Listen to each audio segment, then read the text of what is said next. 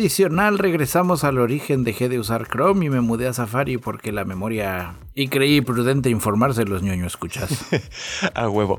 Así es, ñoños, estamos de regreso en el ñoño cast, su programa de confianza para tecnología, redes sociales, videojuegos, apps, cómics, cine. Barcos que siguen encallados Nuevas funcionalidades de WhatsApp, la cuarta les sorprenderá. Sistemas de lanzamiento que parecen broma, pero que la NASA va a probar. Elon Musk ahora quiere comprar Twitter. Ucrania intercepta un dron ruso y lo abre en un video. Sus componentes son una sorpresa. El cuarto les sorprenderá. Y noticias de dinosaurios, porque seguimos en camino a Jurassic World. Otra entrega más de las guerras de litio. Y más. Y así es, ñoños, nos presentamos rápidamente. Yo soy arroba Bigman Tropical, transmitiendo desde el taller de costura de la Resistencia. Y yo soy su amigo y camarada cirujano de los podcasts Bicholón, transmitiendo en vivo y en directo desde el sótano de la Resistencia. Porque si tú estás escuchando esto, tú eres parte de la Resistencia.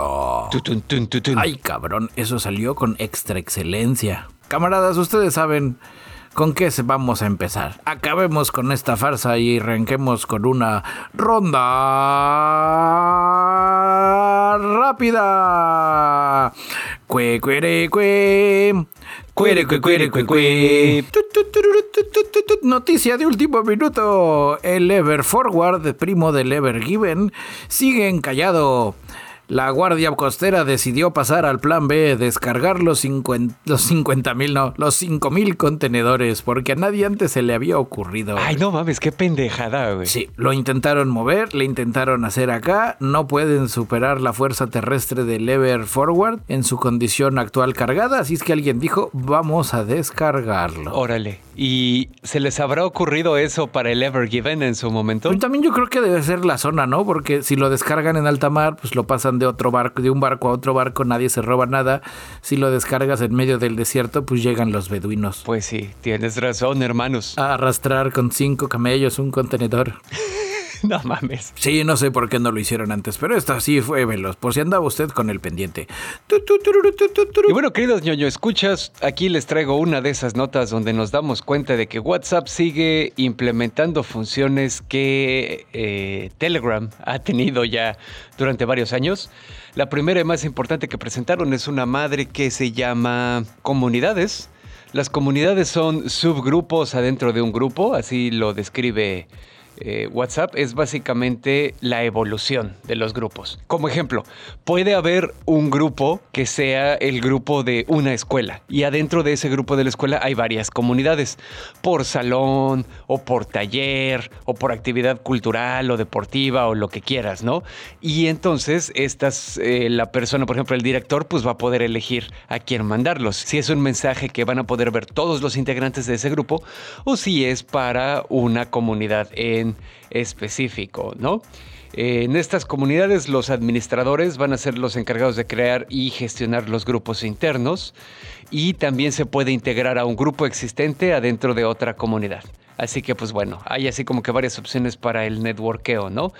También, obviamente. O sea, como Telegram. No, bueno, creo que Telegram no, no tiene esa función. Eh, la, de, la de grupos adentro de grupos. Ah, bueno, no, grupos adentro. Oh, rayos, por primera vez WhatsApp le gana a Telegram. Pues sí. Eh, obviamente WhatsApp nos asegura que estas nuevas maneras de comunicación mantienen el cifrado punto a punto en los mensajes y también han presentado otras cositas que sí son las que Telegram ya tiene hace un chingo de tiempo. Reacciones para los mensajes, posibilidad de que los administradores eliminen mensajes de otros integrantes, subieron el límite de envío de archivos hasta 2 GB y llamadas de voz con hasta 32 personas. Entonces pues es así como que... ¿32 personas? Eso es una locura. Son demasiadas personas para una llamada de voz, ¿no? Digo, no porque la tecnología no lo permita, sino porque, güey, si las llamadas grupales de WhatsApp de cuatro personas se hacen un desmadre. De acuerdo, sí. Imagínense, camaradas, un día despertarse por la mañana y recibir en tu puerta una guía de supervivencia ante una invasión militar para tus ciudadanos. Ok. 28 páginas eh, que nos platican qué hacer en caso de que otro país, sin decir quién, decida invadir el territorio que ha reclamado durante mucho tiempo como propio. A ver, espérame, espérame, espérame. Ese país que no vamos a decir quién es uno cuyo nombre empieza con chi y termina con na. Podría ser. Ok. No estamos muy seguros. No le he visto bien los ojitos porque trae ilustraciones. Ok. Entonces, la neta, no le he visto, no he visto si se les ven los ojitos rasgados. Y el país en donde se está produciendo ese folleto es un país cuyo nombre empieza con Tai y termina con Wan. ¿De pura casualidad? Así es, camaradas. Taiwán publica una guía de supervivencia ante una invasión militar para sus ciudadanos. Porque, pues después de que Rusia invadiera Ucrania, la gente de Taiwán dijo: No vaya a ser que a China también se le ocurra.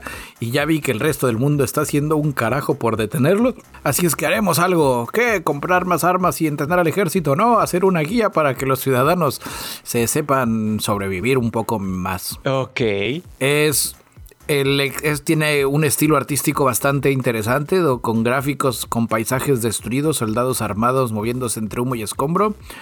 Eh, también detalla cómo reaccionar ante diferentes alarmas y sirenas antiaéreas, cómo ingresar de manera segura a una instalación de evacuación, cómo comunicarse con los diferentes servicios de emergencia, qué suministros incluir en los equipos médicos de emergencia y de evacuación y demás. Y bueno, también cómo es eso de ser llamado a la reserva del ejército. Oh, puta madre.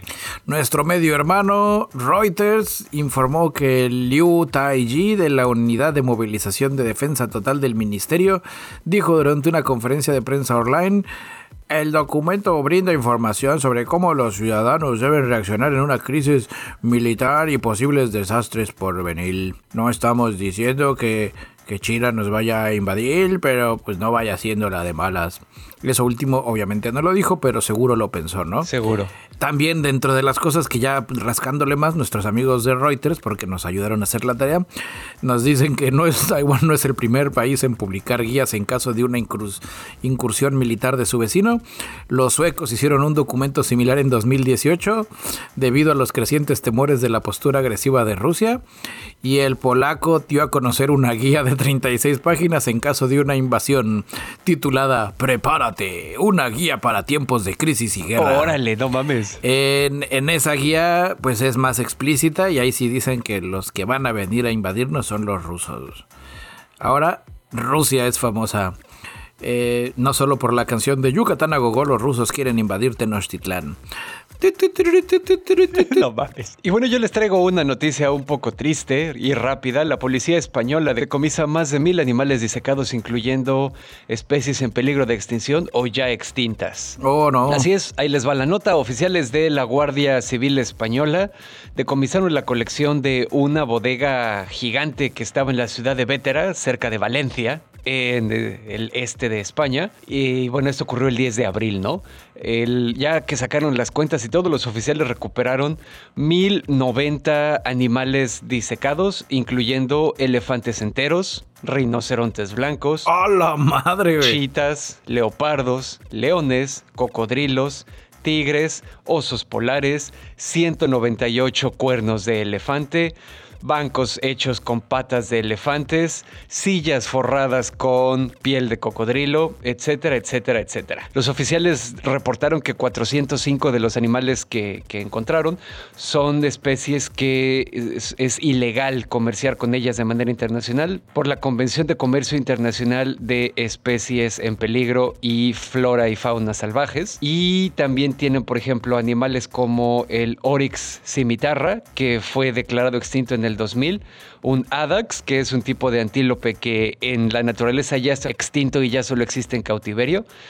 Y pues sí, está de la verga, güey. Al final, eh, echándole cuentas, estiman que esta colección vale aproximadamente 31.6 millones de dólares en el mercado negro.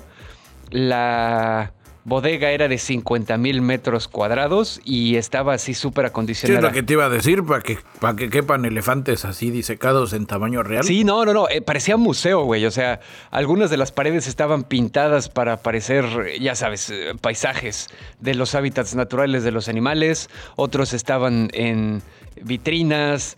Eh, también había un, pequeñas habitaciones y dos botes, ¿no? O sea que seguramente había gente que vivía y trabajaba ahí. No sabemos el nombre del dueño de la bodega, pero sí sabemos que ha sido objeto de investigación desde noviembre de 2021, aunque todavía no ha sido arrestado.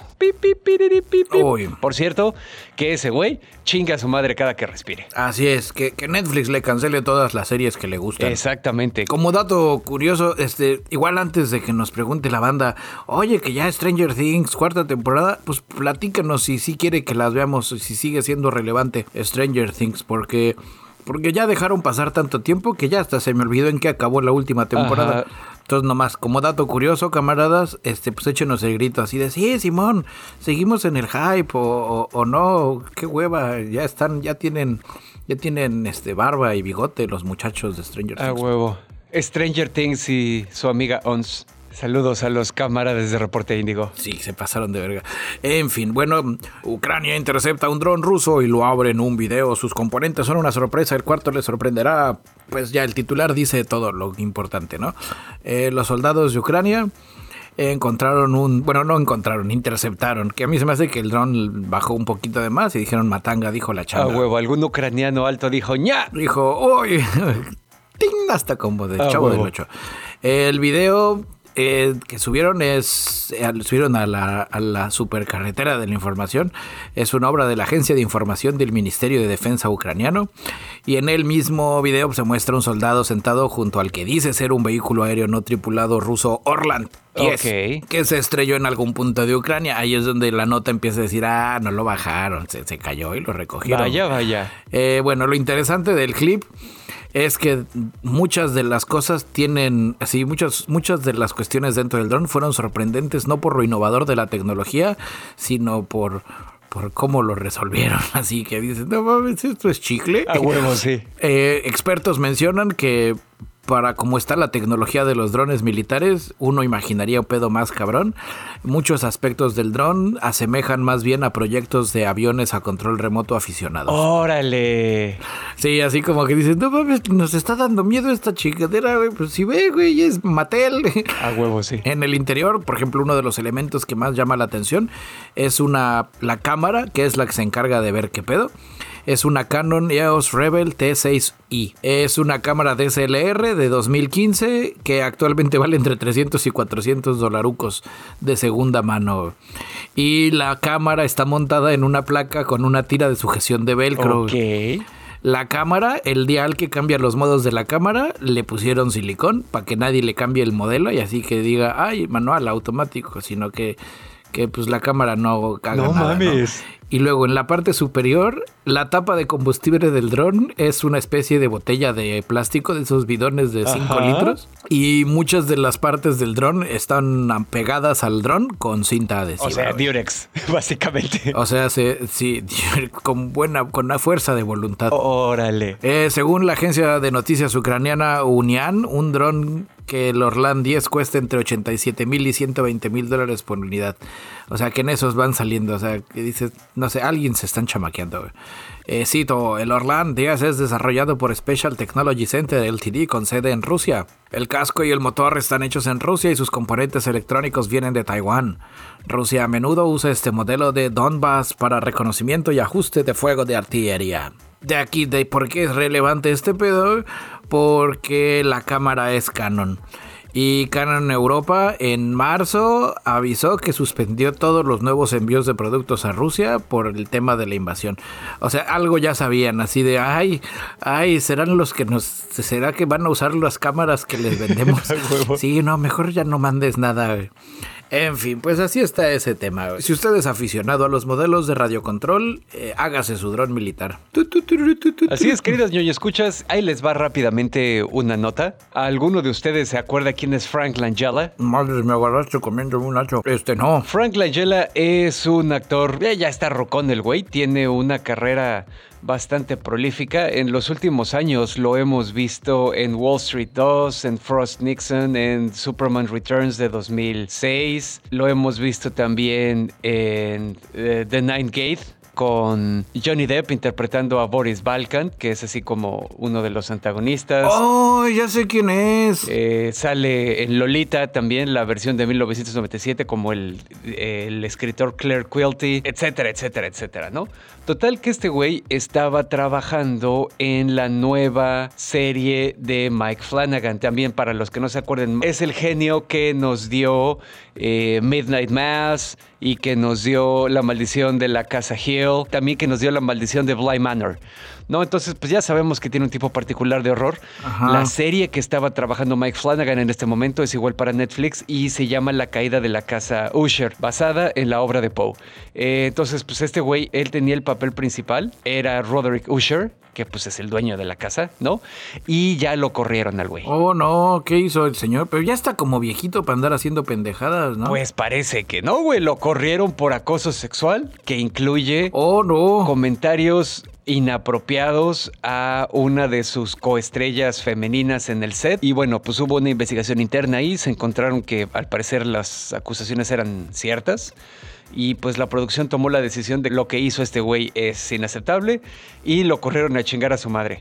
Aquí pues ya tenemos un problema, la serie va a la mitad, así que ahorita van a seguir filmando todas las escenas donde no sale Usher, quien sea que vaya a ser el nuevo cabrón, y ya que se consiga en reemplazo pues van a tener que filmar las partes que faltan y refilmar las partes que ya se habían grabado. Ay, no sé, pueden aplicar un hospital general y simplemente a partir de ahí cambiarlo y todos ya decimos, ah, cámara.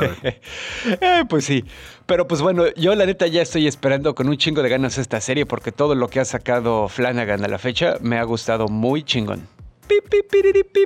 Y bueno, lo prometido es deuda, la NASA va a utilizar un nuevo sistema de lanzamiento de cohetes que utiliza el poder de la fuerza centrífuga y que no les habíamos platicado en el ñoñocast porque nos encamotamos, pero pues ya lo habíamos visto y yo dije, no, la neta no siento que vaya a tener potencial. Qué bueno que no trabajo en la NASA, porque no hubiera llegado. El sistema se llama Spin Launch. ¿Qué es el Spin Launch? Imagina una especie de, ¿cómo decirlo? Como un carrusel. No, ya sé cómo explicarlo. Imagínate que tienes una cuerda y tienes a tu amigo más mamado. De otro lado está una persona pequeña, agarrada de la cuerda. La persona mamada le empieza a dar vueltas. Al alcanzar cierta velocidad, la persona pequeña se suelta. Y obviamente no está girando en posición horizontal. Está girando, ponle en unos 45, 80 grados, ¿no? Cuando lo sueltas, y lo suelta bien hacia arriba, pues va a salir volando así. Y si lo sueltas mal, se hace mierda contra el piso. Que aquí no funciona tan así porque tiene un tubito y es más así. Más pues de la NASA. El, es un edificio, de hecho, y es una lanzadera surorbital. El chiste es de que la alcanza velocidades porque tiene una cámara de vacío. O sea, hace el, giras a la persona pequeña con tu cuerda en una cámara sin aire. Entonces los dos tienen que tener muy buen pulmón. Oh, para que no haya fricción. No hay fricción. Alcanza velocidades superiores a 8000 kilómetros por hora. Y de repente, un, dos, tres, lo sueltas. Entonces, pues mandas lo que sea hasta casa de la chingada de para arriba. La empresa, el proyecto se llama, es una empresa privada que se llama Spin Launch. Se fundaron en 2014. La primera prueba se realizó con éxito el pasado mes de octubre. Ahí les voy a mandar el video de la prueba. Y la NASA dijo, ah, caray, como que así nomás girando a lo pendejo y sin gastar en combustible, me interesa. Eh, obviamente, pues dice, no, señor, pero pues hay que echarle gasolina a esta chingadera. Ah, ok, entonces en realidad solamente utiliza el 30% de lo que necesitarías para lanzar un cohete. ¿Y eso es por kilo de carga? Bueno, no sé, voy a decir que sí para saber, para que parezca que sí sé. En realidad, pues no explican cómo está el desmadre.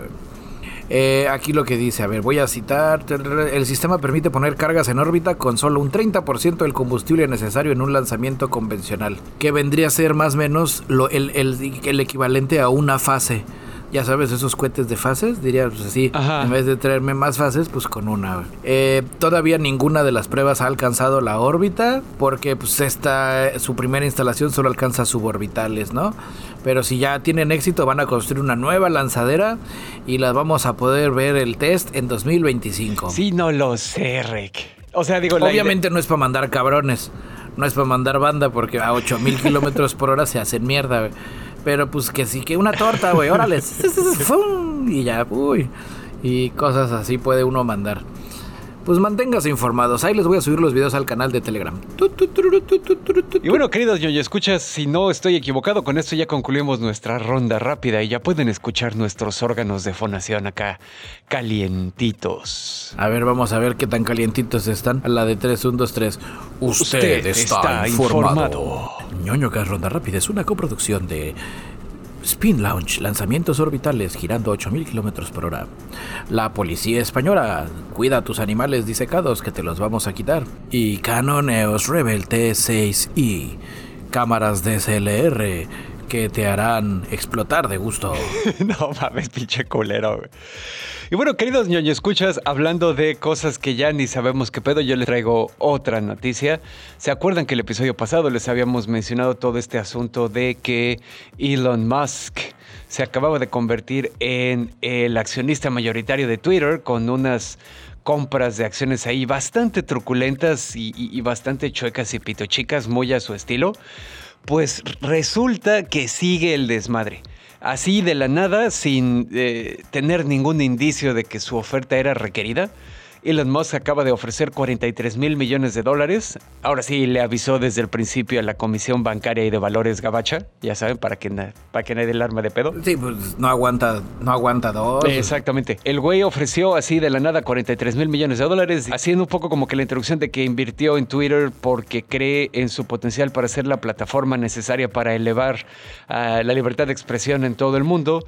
Y también creo, o sea, está diciendo, y también creo que la libre expresión es un imperativo social para una democracia funcional. Escribió, no está equivocado, o sea, eso sí es correcto. Las democracias funcionales necesitan libertad de expresión, incluyendo poder hablar de religión, política y fútbol.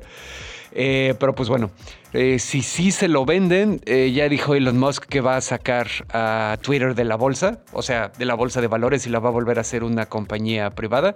Ofreció 54 dólares con 20 centavos por acción en efectivo. Y bueno, pues al final el valor que estaba ofreciendo por las acciones era 20% superior a lo que abrieron ese día que hizo él el ofrecimiento de las acciones. Sin embargo, cuando exactamente lo que dijimos la semana pasada, cuando el mundo se enteró de, de este ofrecimiento, las acciones de Twitter subieron 18%. Y también porque el cabrón no se puede quedar callado y hacer las cosas bien, ya avisó que si la oferta se rechaza, muy probablemente se deshaga de todas o la mayor parte de sus acciones. O sea, es un pedo de que si no, las voy a soltar todas y les voy a hacer perder dinero. Porque ya ves cómo es ese cabrón, güey. Sí, no, que me puse a, rascarle también de ese tema. Y hay, y hay una estrategia que la gente de Wall Street la conoce como la píldora envenenada, que hace que pueda que para desalentar a Elon Musk y su intento de comprar Twitter comprando acciones. Güey. Digo, ya usted ahí googlele. ¿Te fijas cómo la infraestructura económica de futuros y abstractos y todas esas cosas, siempre termina inventándose cosas que ni son justas ni tienen ninguna justificación real con nada, nada más para tratar de controlar los desmadres que hace la gente porque ese sistema inherentemente no funciona, güey. Es como si estuvieran jugando Calvin Ball. ¿Te acuerdas de la tira de Calvin y Hobbes? La única regla del Calvin Ball en Calvin y Hobbes es que eh, no hay reglas y cada turno te tienes que inventar una regla de lo que sea, güey. Parece que a eso están jugando estos cabrones todo el tiempo porque su sistema no funciona, güey. Pero se niegan a admitirlo. Sí, es un sistema que requiere muchos parches y DLCs conforme va avanzando. Exactamente. Así de voy a necesito lana, voy a vender partes de mi empresa sin perder el control de mi empresa. Oh, entonces tenemos el 90% de tu empresa, es mi empresa. Oh, no, no, no, no, porque este porque ya tengo más acciones. Ahora tienes el 9%. Bueno, las voy a comprar todas. Ah, no, este, es que las compraste. Las que se compran el jueves no valen. Sí, no, es una mamada, güey. ya, o sea. Pero bueno, entonces, para, para terminar aquí la nota, pues, este ya el güey, como, como les digo, ¿no? Salió a armarla de pedo, a que si no le aceptan la oferta, a lo mejor se deshace de las acciones que compró. Y también ya dijo que no está hablando para negociar, que solo es una oferta. Es lo mejor que puede hacer y es su oferta final. Dentro de los textos del reporte que metió la Comisión Bancaria de Valores en Estados Unidos, también el güey dice, no estoy jugando a negociar, ya estoy en la meta, es un precio elevado y sus accionistas lo van a amar. Si el trato no se hace, y teniendo en cuenta que no le tengo confianza a la gerencia en este momento, ni creo que yo pueda hacer el cambio necesario para Twitter en el mercado público, necesitaría reconsiderar mi posición como accionista. Esto no es una amenaza, es simplemente que no sería una buena inversión si no se hacen los cambios que necesitan hacerse. Porque ya sabes que el camarada tiene sus delirios de grandeza. no sé, también por ahí andaba leyendo que la junta directiva de Twitter no está interesada en la oferta. Porque no han dicho nada ni han comentado nada. Pues bueno, Twitter emitió un comunicado de prensa donde dice que sí, ya sabes, dan así como que por enterado que recibieron la oferta de Elon Musk y que la mesa directiva va a revisar cuidadosamente la propuesta para determinar el curso de acción que considere tanto en el mejor interés de la compañía como de sus eh, accionistas. O sea, fue un sí, no te preocupes, eh, no te molestes en hablarnos, nosotros, te avisamos. Exactamente. Pero pues sí, ahí está la nota, camaradas. No más para que vean lo que pasa cuando tienes todo el dinero del mundo y no suficiente juicio para usarlo bien. No, y mira, yo tengo otra. Aprovechando que dices no tener mucho dinero y no tener buen juicio, imagínate gastar 2.9 millones de dólares en un NFT. Un NFT que hace combo con la nota anterior, con el NFT del primer tweet emitido por este Jack, Jack Dorsey. Dorsey. Eh, pues este compa, Sina Stavi criptoemprendedor, que es una mamada esa palabra, el año pasado compró un token digital vinculado al primer tweet del fundador de Twitter. Pagó 2.9 millones de dólares. Este mes dijo, jajaja, soquetes que nadie creía en mí. Voy a subastarlo y espero poder generar 48 millones de dólares.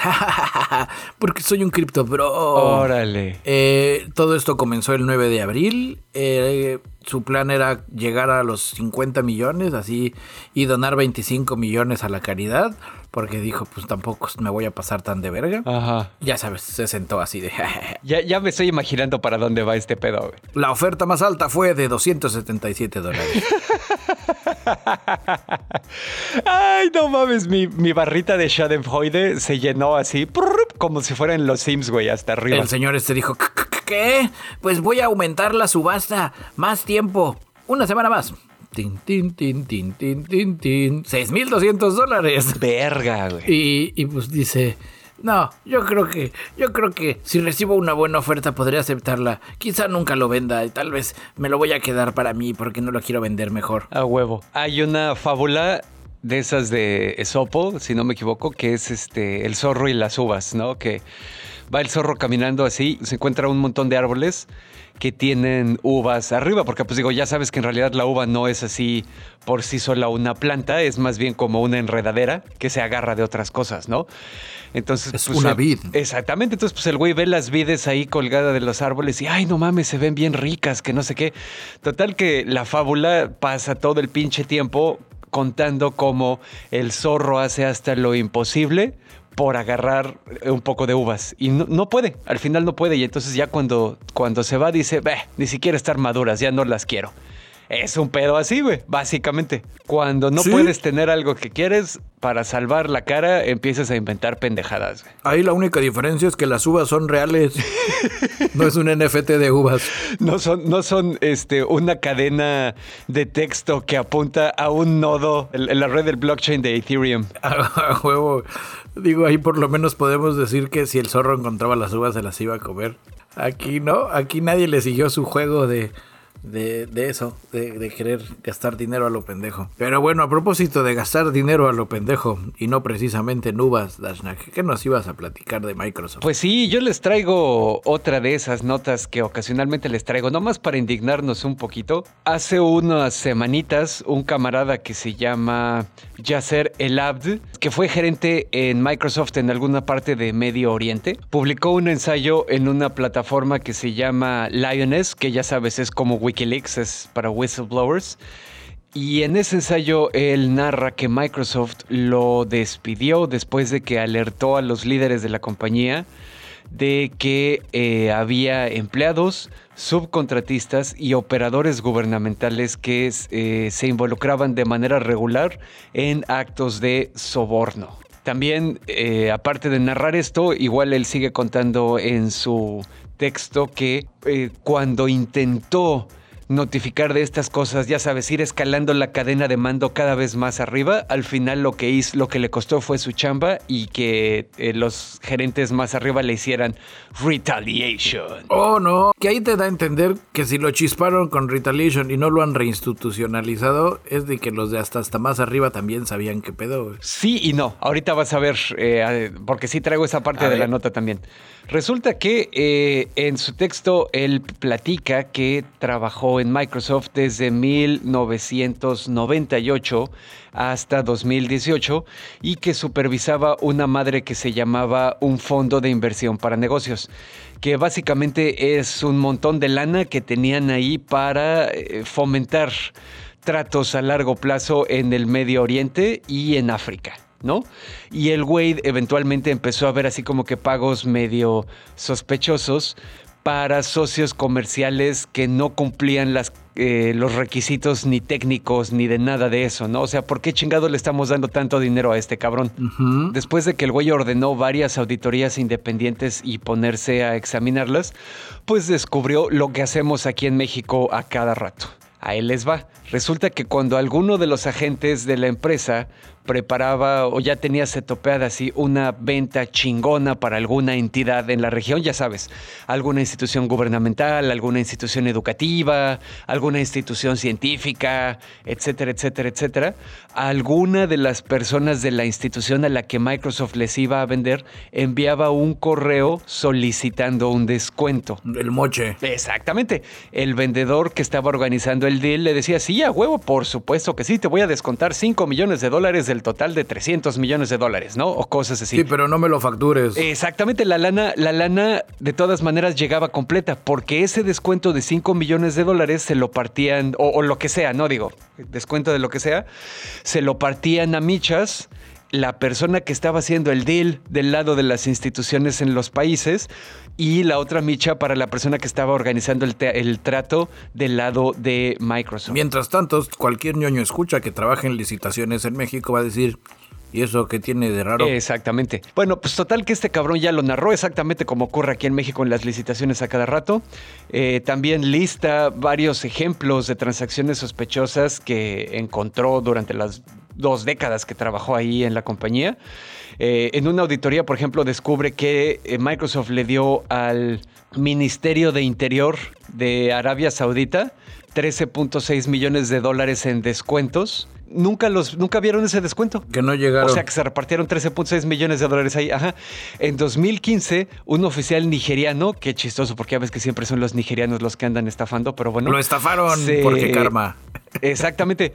Se estaba quejando de que el gobierno pagó 5.5 millones de dólares de licencias para hardware que nunca les llegó, güey, y que ellos no tenían. Oh, no. El Ministerio de Educación de Qatar pagó 9.5 millones de dólares a lo largo de un periodo de siete años por licencias de Microsoft Office y de Windows que nunca se utilizaron. Los auditores, ya después cuando le empezaron a escarbar, descubrieron que en esa agencia en Qatar los empleados ni siquiera tenían computadoras. ¡No mames! Exactamente. Y aquí viene la respuesta de Microsoft. Dicen que estamos, eh, esto lo dice Becky Lenaberg, eh, una vicepresidente de Microsoft, y dice, estamos comprometidos para hacer negocios de una manera responsable y siempre apoyamos a las personas para que reporten cualquier cosa extraña que vean que pueda estar violando la ley, nuestras políticas o nuestros estándares éticos.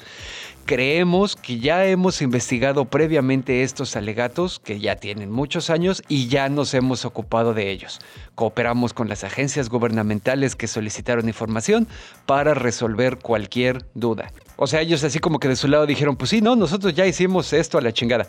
Por otro lado, el camarada del Lab dice que pues no, sus, sus intentos de avisar a los gerentes que estaban pasando estas cosas hacían que le gritaran al güey, que lo sacaran de reuniones, juntas, cosas así que lo quitaran de, tratos que él estuviera viendo, los quitaba, lo quitaban a él y se los daban a alguien más, hasta que al final un ejecutivo la cantó, se la cantó y le dijo, sí, te vamos a correr y es tu culpa. Ay, qué mal pedo. Que también digo, pues le hubieran ofrecido parte de la lana al buen... Y ahí te va lo más interesante, güey.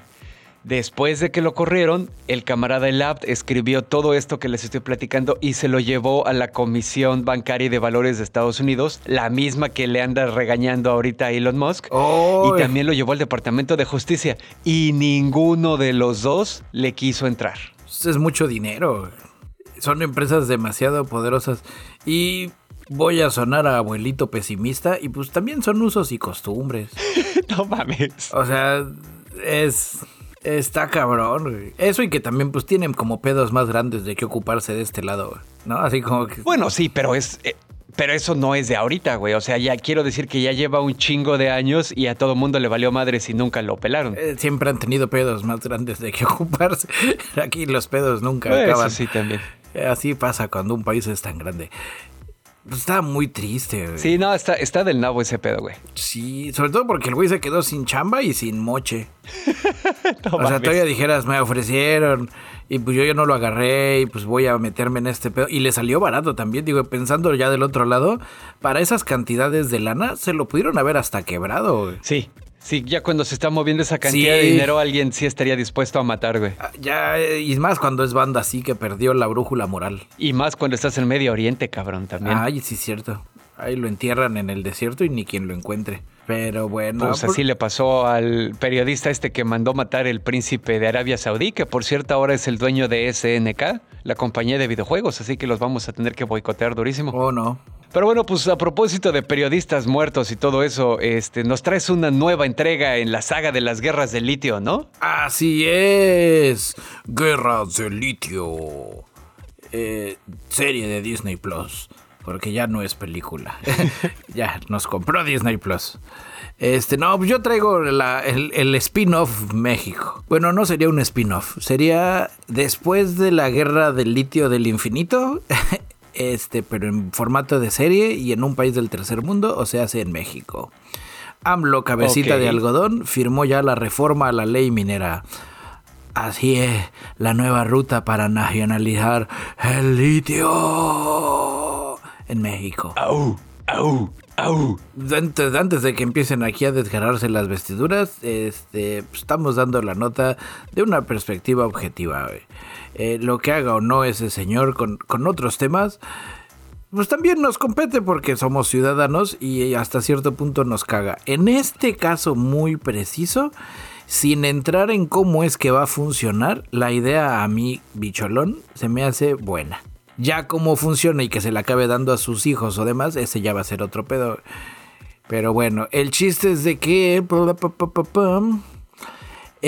todo el desmadre de la reforma es bien sencillo. Para que el litio sea explotado de ahora en adelante solo por México. Así de sencillo. Y tiene un tema retroactivo, güey. Ok. Porque él decía, cuando les dieron a las mineras que tienen las concesiones el pedo del litio, el, el litio no estaba identificado como un mineral estratégico. No es como el oro, como la plata, como como romper la piñata. Es. Al final era un pedo así sí, oye, ¿puedo sacar litio, güey? Sí, sí, puedo, llévatelo, güey. Y ya el día de mañana, no mames, el litio es carísimo. ¿Qué? ¿Por qué? ¿Por ¿Cómo? Le estamos cagando y lo estamos regalando, Sí, no sé, es como oh. Coca-Cola que, que, paga el agua anual como por mil pesos. Total, solo es agua, güey. A huevo, sí. sí, va más, va, te digo, va, va por ahí el tema de que el, litio es como el petróleo del futuro si consideramos que los coches ya no van a usar gasolina sino baterías. Entonces la analogía cuadra en, bastantes niveles. El chiste es ese, o sea, el chiste es ese y hay matemáticas de por medio también. El, el mercado de las baterías de litio para autos eléctricos en 2018 valía 7 mil millones de dólares, según la ONU, porque así como la NASA evalúa milagros del Vaticano, la ONU pues también se mete a sacar matemáticas de los mercados. y prevén que para el 2024 el mercado llegue a ser de 58 mil millones de dólares. O sea, hace 8.2 veces si mi matemática no me falla. Así es que por eso Cabejita de Algodón está diciendo Nel, que no se lo lleven porque creo que creo que nos aplicaron la de Microsoft. Oye, pero entonces la ley en este caso tiene, o por lo menos así, por lo que me estás diciendo, veo que tiene ciertos componentes de algo tipo expropiación. Sí, porque así como todos sabemos que Andrés Manuel es así súper fanboy de Lázaro Cárdenas y él expropió el petróleo, ahora en este caso él quiere ser el Lázaro Cárdenas de las baterías de coche. Bueno, no baterías de coche, baterías de coches eléctricos, perdón. Órale. Eh, y hay varias ondas que trae ahí, ¿no? Donde si no votan la reforma eléctrica, que pues, se anticipa que no van a jalar porque se necesitan dos tercios de la Cámara. Él al día siguiente está metiendo el pedo de la reforma esta, güey. Y si no, así ya se, se, se apañó ya encontró algo. No puedo vender el avión, no puedo acabar con el crimen organizado, no puedo acabar con periodistas muertos, al menos voy a nacionalizar el litio. A huevo, sí. Y que a título personal, en papel, suena chingón. Vamos a ver qué pasa después. Ahí les voy a dejar de tarea, camaradas. Escena postcréditos las concesiones mineras no te pagan por lo que se lleva, o sea, no te están comprando el metal a ti, ellos te pagan una rentita y lo que sacan es suyo y lo venden a lo que quieran. Sí, exacto. Si México explotara el litio, lo que vendamos del litio, pues es del país. Más créditos. Segunda escena, pues créditos. Señor Elon Musk, debemos de andarnos con cuidado. Nuestro negocio de Tesla es muy importante para el litio tanto como el litio para nosotros. Vivimos en una simbiosis Sí, no te apure. No, él no habla así. Sí, no te apures. Oh, ¿por qué hablé como el presidente de México? Qué extraño. No te apures. Nuestros amigos de Engafeng, la empresa que está haciendo la extracción de litio en Bacanora, Sonora, ya nos está mandando un chingo de litio y dice que no hay pero. ¡Pam, pam, pam! En fin. Ahí acaba un episodio más de las guerras del litio. Órale, pues ya saben, camaradas, información de nivel aquí en el ñoño cast. Lo que nunca nadie más les platica, aquí merengues. Y a propósito de Bacanora Sonora, Dashnak, ¿qué nos ibas a platicar de Silent Hill? Pues sí, camaradas, les traigo un combo de noticias de videojuegos. La primera es que seguramente se acordarán que hace unos años habíamos visto un mini demo de la nueva entrega de Silent Hill que iba a estar co-dirigida por Hideo Kojima y por Guillermo del Toro y que sí sacaba un chingo el susto a esa madre, güey. Y después todos lo vimos estrellarse y caer en llamas, así como el Hindenburg, y dijimos, no, era el mejor videojuego del año, y perdimos toda la esperanza. Así es, te, sigo, te sigo, yo recuerdo esos momentos. El, sale el 24 de junio de este año. ¡Ay! O sea, sé que qué chingón. Así es, eh, ya no se llama Silent Hill, ahora se llama Madison. Sigue estando basado en la historia del nuevo Silent Hill, aunque probablemente ya no sea parte de la saga. Es en primera persona, es en los pasillos de una casa embrujada, ¿no? Cañitas. Los cuates de Bloodious Games, que son los que el estudio que lo están armando, dicen ¿Qué harías si despertaras encerrado en un cuarto oscuro con tus manos cubiertas de sangre? Oh, no, no otra vez. Juega como Luca y sobrevive la brutal tortura de Madison, un demonio que le ha obligado a terminar un sangriento ritual comenzado décadas atrás, forzándolo a cometer actos abominables. ¿Serás capaz de terminar esta siniestra ceremonia? ¿El demonio te va a dar algo? No te va a dar nada, güey. Te lo vas a tener que ganar. Oh. bueno, pues al final esta madre va a salir para la Nintendo Switch, PlayStation 4, PlayStation 5, Xbox Series X, S y para PC también. Va a haber una edición especial que se llama The Possessed Edition. No, dámelo como, dámelo como vendedor de feria. Y la edición especial que se llama The Possessed Edition va a venir con un DLC llamado The Possessed Camera. También le vamos a dar dos cartas coleccionables, dos fotos instantáneas del juego, el libro de Blues Nesses Children's y aparte la hoja de música de la canción por si lo quieren tocar. La música también, un montón de productos digitales. Pásele, pásele. ¿Así? Es como infomercial. Oh, pero eso debe de ser carísimo. Yo creo que sí. No tengo idea del precio, pero seguramente lo sea. sí. sí.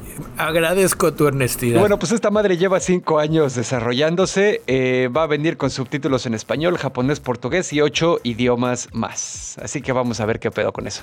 Ay, pues qué chingón. Este, ¿cómo se llama? También les voy a subir al canal de Telegram de la Resistencia el link del videojuego para que puedan descargar descargar el demo para Steam y se asomen un rato. Yo ya le estoy dando clic para descargarlo. Qué, qué, chingón que Silent Hill regresó en forma de otro juego. A huevo, sí. y bueno, mi segunda parte de la nota en combo es que CD Projekt Red ya avisó una expansión para Cyberpunk 2077 que va a salir en el 2023. ¡Ah! Qué triste es 2023, no suena futurista para nada. Eh, bueno, digo, aquí sí decidieron ya no cagarla. El director Pavel Sasco dijo que ahora sí se iban a tomar el tiempo necesario para que la expansión estuviera elaborada de manera apropiada. Y pues sí. Y digo, en realidad. O sea que va a salir para 2024, ya con los parches. Yo creo que lo querían sacar en 2022 y dijeron, no, mejor hasta 2023. Eh, independientemente de los problemas que tuvo durante su lanzamiento, y yo ya les dije que yo lo sigo jugando y me gusta un chingo, este, y también el videojuego de Cyberpunk, pues resulta que ya vendieron 18 millones de copias. Oye, o sea, sí, sí han vendido. Exactamente, no, no fue el fracaso que muchos reporteros de videojuegos nos quisieran hacer pensar, güey. Entonces, pues bien por ellos también lo esperamos. Bueno, igual y mucha banda lo compró para poderse quejar. Ya ves cómo funciona el internet, ¿no? De que, de que uno ve un pedazo de caca en la calle del internet y en lugar de saltarla y seguir del lado, uno le encanta ahí estarse revolcando. Exactamente. Como perro cuando encontró caca de gato. Y como no sabemos cómo hilar estos dos temas, vamos a hacer veloz un intermedio ASMR, auspiciado por Casa del Sol.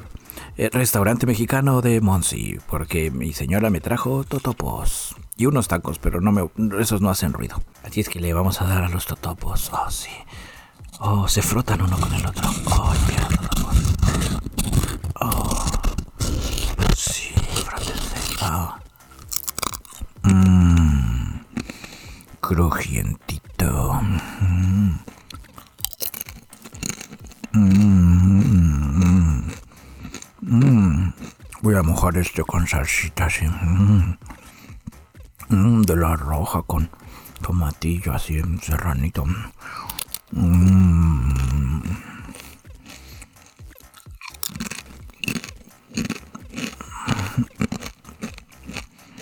Me parece muy interesante que el tipo de ASMR que hace bicho es ASMR cachondo. No todo el ASMR es así. Yo es el que veo. Y pues no es mi culpa ser cachondo por naturaleza. Y bueno, queridos ñoño escuchas, nada más quiero hacerles notar que usualmente los interludios ASMR solo ocurren en la versión del podcast que sale en Patreon, pero ahora, gracias a nuestros nuevos Patreons, el camarada Santi Gamer, que se acaba de subir a la nave ñoña, y a nuestra amiguísima desde hace años Claudia Maya, que se subió de nivel en el Patreon, Muchísimas gracias a ellos dos, agradezcanles porque es por ellos por los que este interludio ASMR está disponible en la versión pública. Así que ya saben, camaradas. Intermedio ASMR, una exclusiva de Patreon. Y bueno, camaradas, ya que nos limpiamos el paladar, vamos a escuchar un expediente médico del reino champiñón.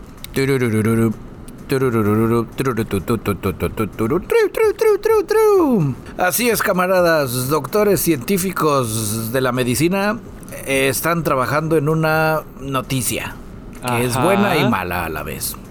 La buena noticia es de que la investigación realizada para la solución a la eyaculación precoz eh, está funcionando muy chingón. Esto se los traigo cortesía del Asian Journal of Urology. Algo le saben a su gente. Ajá. Es su lema. huevo, sí. sí, que sería como una revista de investigación de urología de Asia. Porque su símil en Brasil, eh, su, el, la revista de investigación neurológica de Brasil, su lema es habla con tu médico, yo lo haría. Exactamente. tienen ahí a Rey Pelé. Bueno, y tiene un poco que ver, no es tanto un tema de disfunción eréctil. Estos señores están trabajando, no el Asian Journal, sino la gente que está chambeando en este pedo, los doctores científicos, contra la eyaculación precoz. Así es, camarada. Usted que anda que anda corriendo carreras de cuarto de milla cuando debería de correr un Grand Prix, eh, ya hay una solución. Ah, eh, Dentro de las cosas interesantes que descubrí es que es un problema muy común. Se calcula que entre el 30 y 40% de los hombres experimentan eyaculación precoz en algún momento de su vida y solo estamos considerando a la gente a la que le preguntan y lo admiten. Claro, que no necesariamente son todos a los que les ocurre. El principal problema de la dolencia es de que no hay muchas opciones para combatirla. Ahorita pues, la, la ciencia ha llegado al punto donde ofrecen cremitas anestesiadoras para que se reduzca la estimulación, pero pues también si se reduce la estimulación, pues también no está tan chido, porque pues luego ya llegamos al problema de, que se les pierde la erección, ¿no?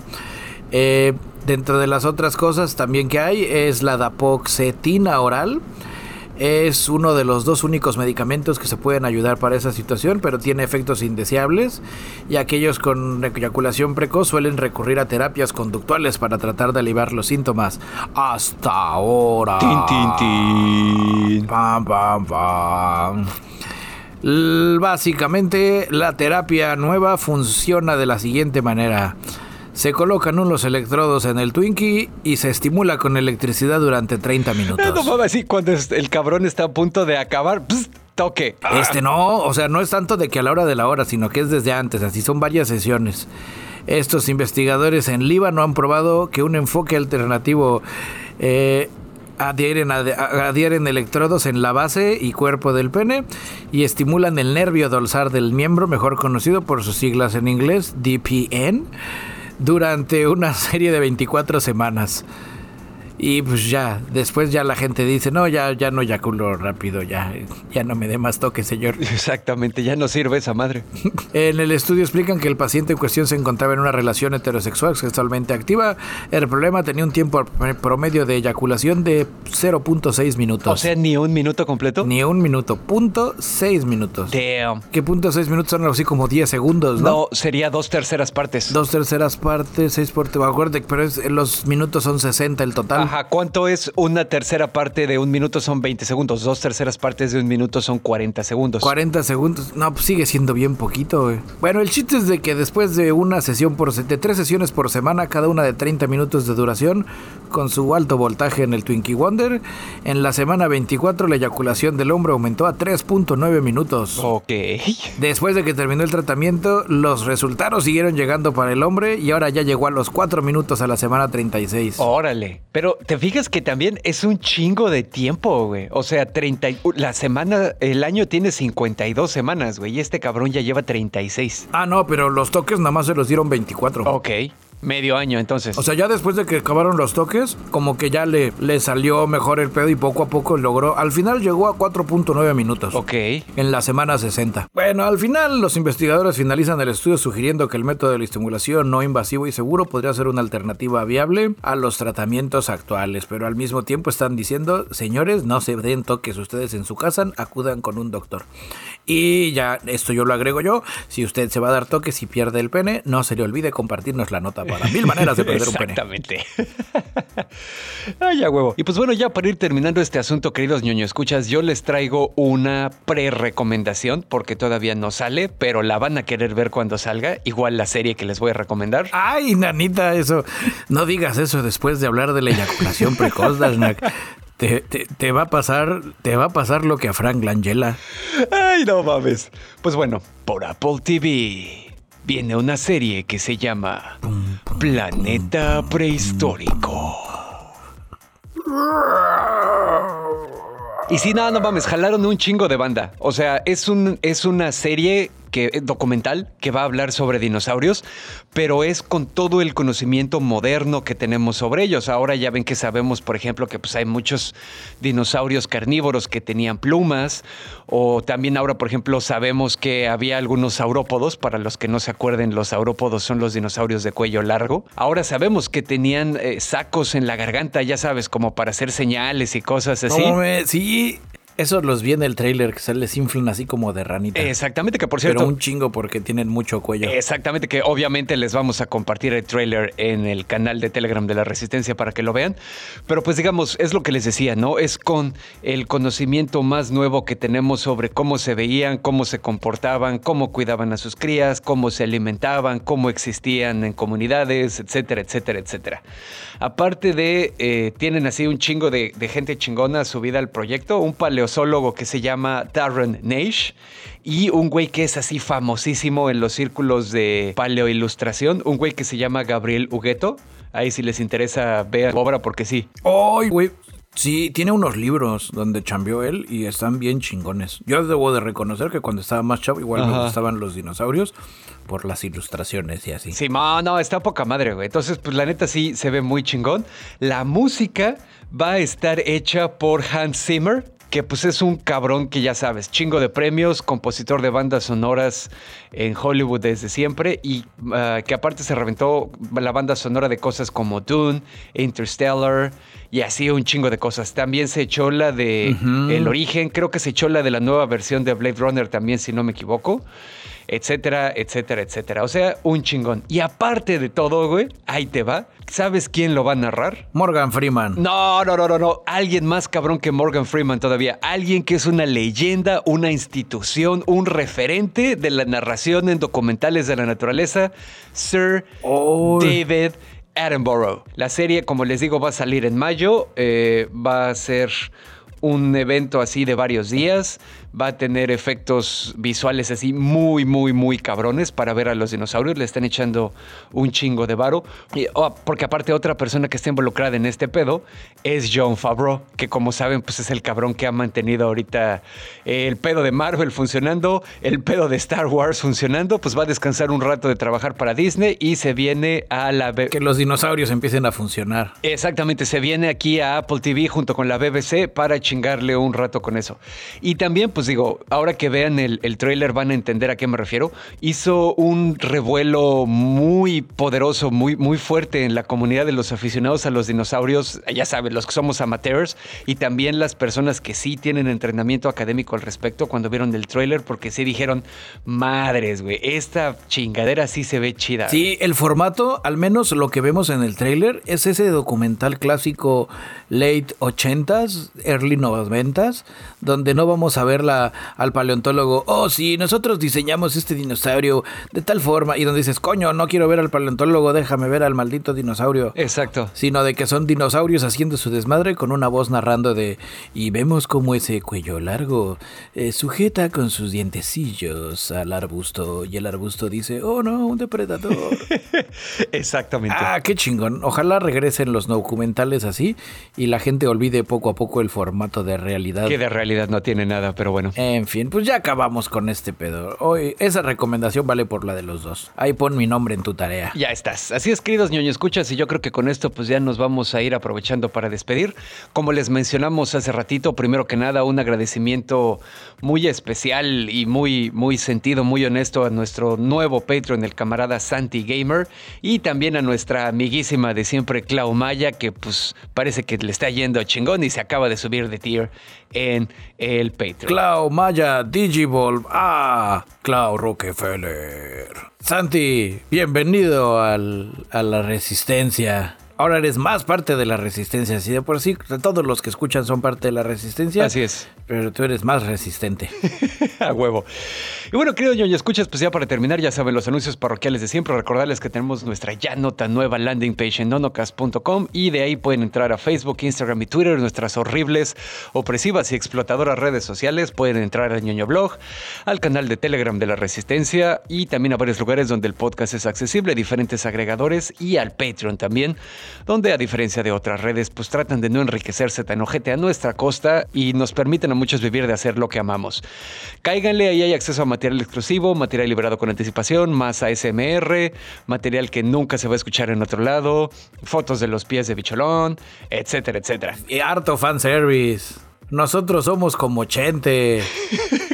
Mientras ustedes aplaudan, le seguimos mandando fotos y videos. Ay, ya, huevo. Y bueno, pues inscríbanse a Patreon, asómense y activen las notificaciones. Y hablando de los Patreons, pues ahí les van los agradecimientos pertinentes a Angelito, Joe Walker, Overlord, Sebastián Bojorquez, la familia de los Romo, Ferio Ortiz, Francisco Novelo, Manuel Núñez, Claudia Maya, Víctor Antunes, Clau Borbón, Diego Díaz, Orkin, Juan Antonio, Alejandro Azul, Eduardo Alcalá, Tampi Loredo, Los Sapos, Rosquilla, Sergei Shoshevich, Doctor Misterio, Carla Peregrina, Mar, Snow, Silu, David Luna y Santi Gamer. Ustedes, camaradas patrons, son el litio de mi corazón que AMLO quiere nacionalizar.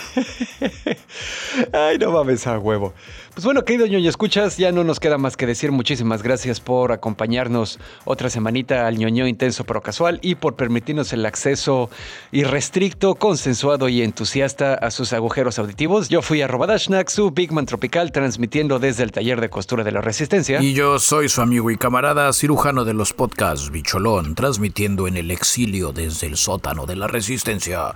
Si tú estás escuchando esto, tú eres parte de la Resistencia. Como todos los episodios, me despido diciendo: ñoño, ñoño, ñoño cast. Oh, ñoño, ñoño, ñoño cast. Próxima semana les platico de la aventura de los ñoños van a Sudamérica. Y por los ñoños me refiero solo a mí, pero alguien se tiene que quedar en México a cuidar la resistencia.